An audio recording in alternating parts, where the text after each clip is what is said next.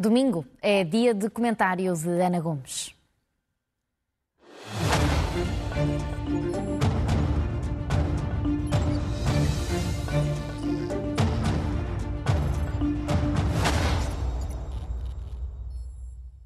Doutora Ana Gomes, boa noite, bem-vinda mais uma vez.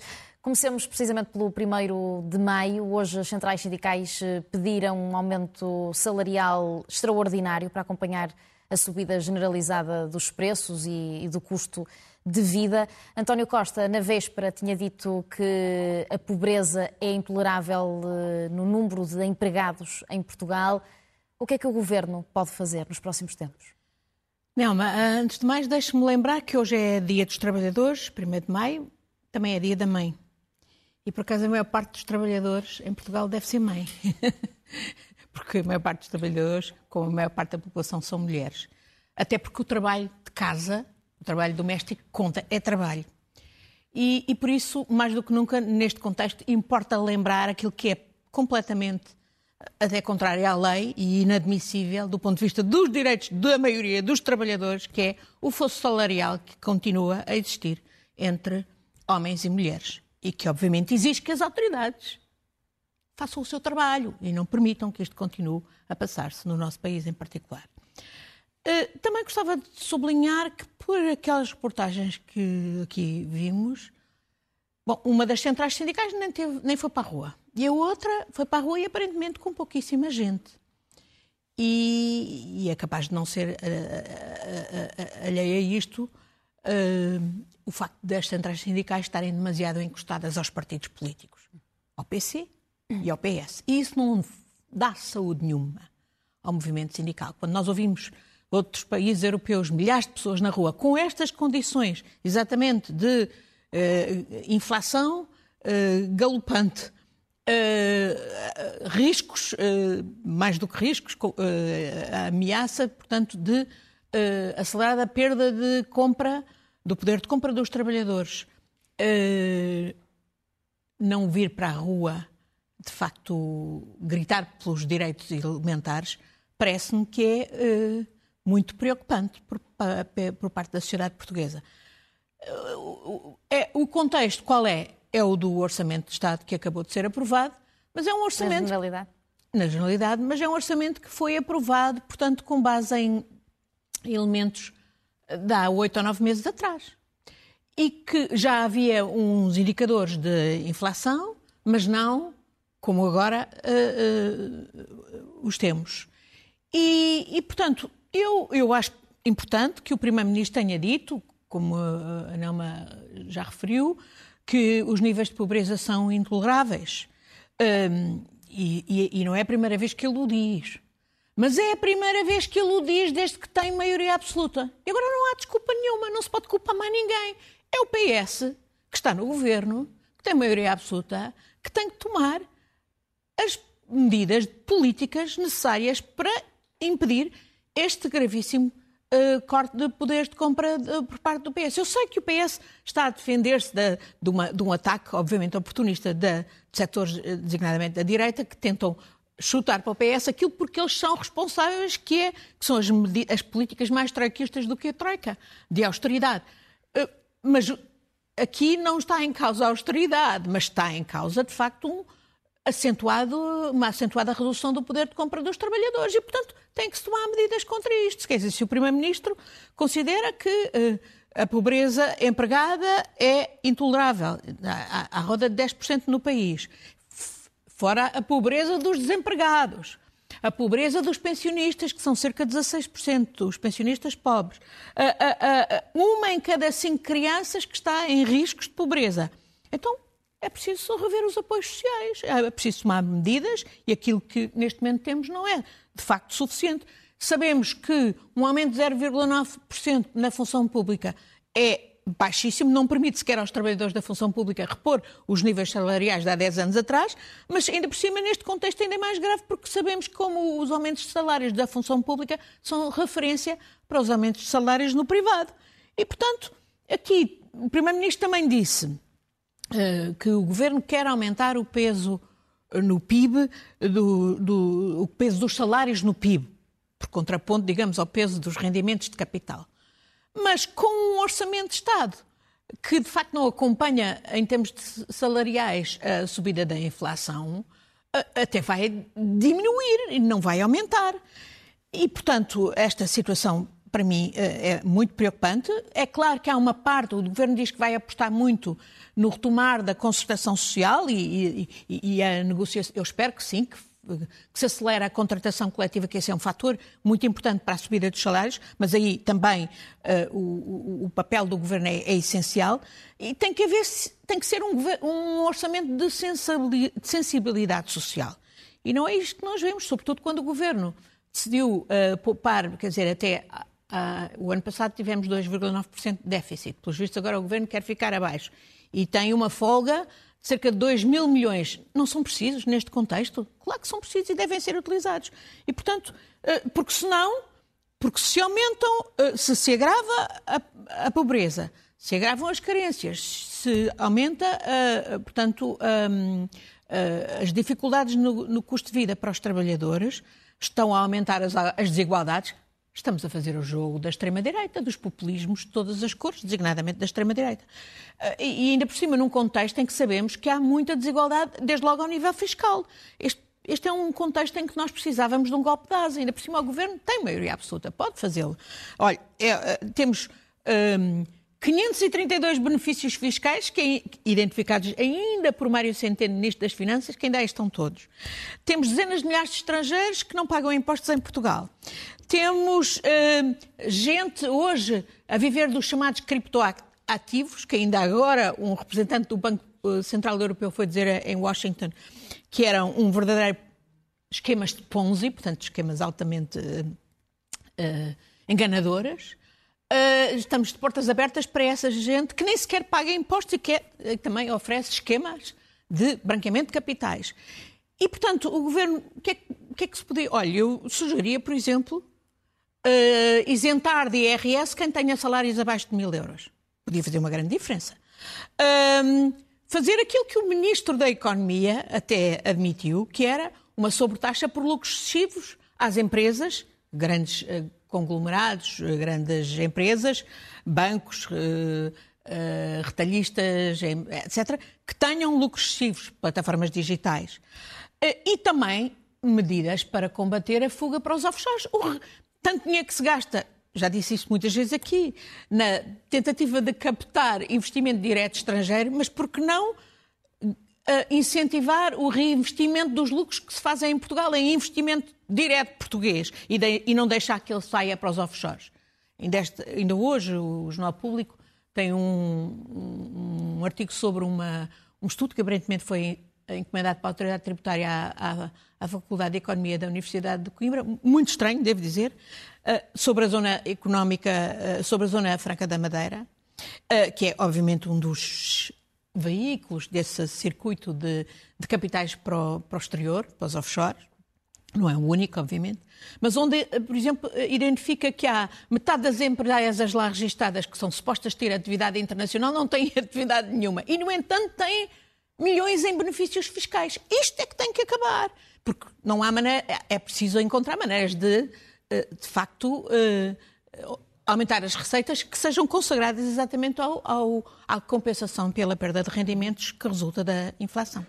Avancemos, Ana Gomes, é o seu primeiro comentário depois do discurso do Presidente da República do 25 de Abril, muito focado na necessidade de investimento na defesa. Como é que acompanhou este discurso de Marcelo Rebelo de Sousa? Bom, há um, uma primeira hum, questão que estava envolvida em polémica a propósito do 25 de Abril, mas parece que já foi suspensa pelo Presidente da República e acho que fez bem em suspendê-la e repensá-la, porque devo dizer que a mim me chocou pensar que pessoas como Spínola, hum, Vasco uh, Gonçalves e Rosa Coutinho iam receber a, a, a Ordem da Liberdade. Um, não quero, não quero negar os seus diferentes papéis uh, na, no, no, processo que conduziu, que, que, conduziu ao 25 de Abril e depois dele, mas de facto a Ordem da Liberdade parece-me bastante descanto para essas, estas personalidades. No entanto, uh, vamos falar do essencial do discurso que o Presidente da República fez no 25 de Abril e eu acho bem que ele tenha feito esse discurso porque ele é comandante supremo das Forças Armadas, como Presidente da República, já há mais de cinco anos, e bem tardava que fizesse esse discurso e fez, e chamou o dedo para um, chamou a atenção, pôs o dedo numa ferida que já é, não é deste governo, vem de trás, e que tem a ver com o uh, progressivo enfraquecimento das nossas Forças Armadas, incluindo uh, pela via orçamental, porque depois não há suficientes uh, elementos, não há suficiente equipamento, não podemos, não temos Forças Armadas que correspondam sequer aos nossos compromissos internacionais e, e não estou a apenas a falar do compromisso no quadro da NATO de gastar 2% em defesa, mas de facto depois de, de, ter os equipamentos e o treino que as nossas Forças Armadas precisam para uh, funcionar eficazmente, não só na defesa, na segurança nacional, mas uh, nas missões internacionais de segurança coletiva em que estão investidas no quadro da NATO, no quadro da, da União Europeia, a missão, por exemplo, de treinamento agora em Moçambique é uma dessas, no quadro da União Europeia, e no quadro das Nações Unidas, como é o caso hoje da nossa presença na República Centro-Africana. Uh, e, o, da NATO, a última, é a da presença de, de, de quase 170 homens e mulheres na Roménia. Portanto, temos que os ter devidamente equipados e sabemos que não, não temos equipamentos. E há, houve muito desperdício, houve muita uh, leviandade, uh, uh, houve muitos erros. por exemplo, vejo que na LPM, na, na, Lei de Programação Militar, que está em vigor, se, dá, se prevê um aumento exatamente para ir ao encontro das necessidades em matéria de transporte aéreo e também dos navios de patrulha oceânica. Os navios de patrulha oceânica, os chamados patrulhões, são, olha, eu quando eu estava na Indonésia há 20 anos, lidei com eles. Havia a hipótese até das autoridades indonésias virem cá comprar a Portugal e dessa maneira viabilizar a construção dos navios de patrulha oceânica que estava prevista, aliás, num contrato bem dado pelo ministro Paulo Portas aos defuntos estaleiros navais de Viana do Castelo, que eram estaleiros públicos e que obviamente deviam trabalhar para a nossa Marinha. Bom, o que é que já aconteceu com esses contratos? Só se, só se fizeram dois, já foram feitos já nos estaleiros privatizados, em detrimento, portanto, do Estado, em detrimento da base industrial e tecnológica, que qualquer país que, que precisa ter forças armadas uh, capazes tem que ter.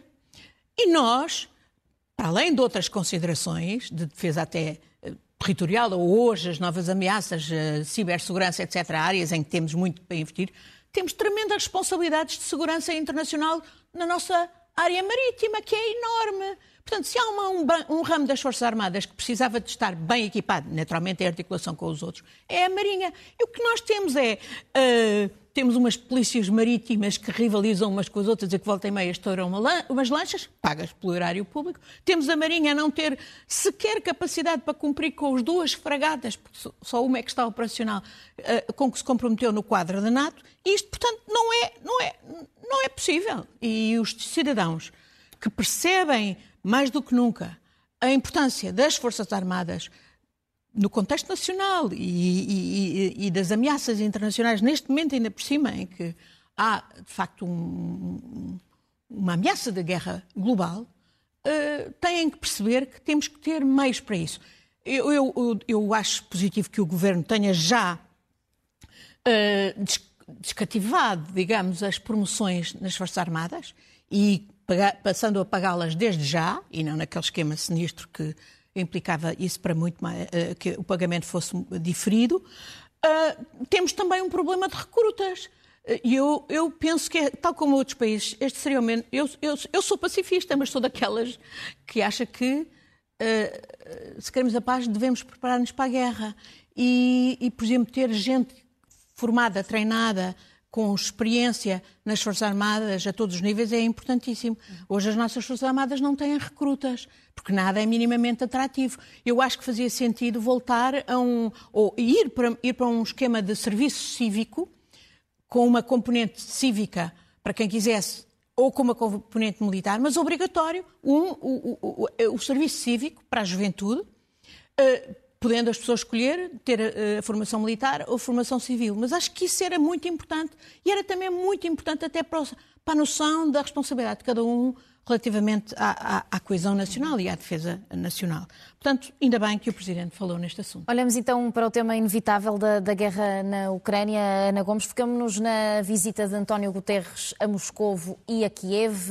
A grande prioridade, que era a evacuação de Azovstal, parece estar a dar frutos. Pelo menos 100 pessoas já terão saído, se bem que para chegar à totalidade da retirada de pessoas ainda falta bastante, ainda estão lá mais de mil, sobretudo mulheres e crianças. Ainda é cedo para dizer se esta viagem, esta deslocação de António Guterres foi ou não útil, foi proveitosa? Eu acho que ela já demonstrou ter sido útil.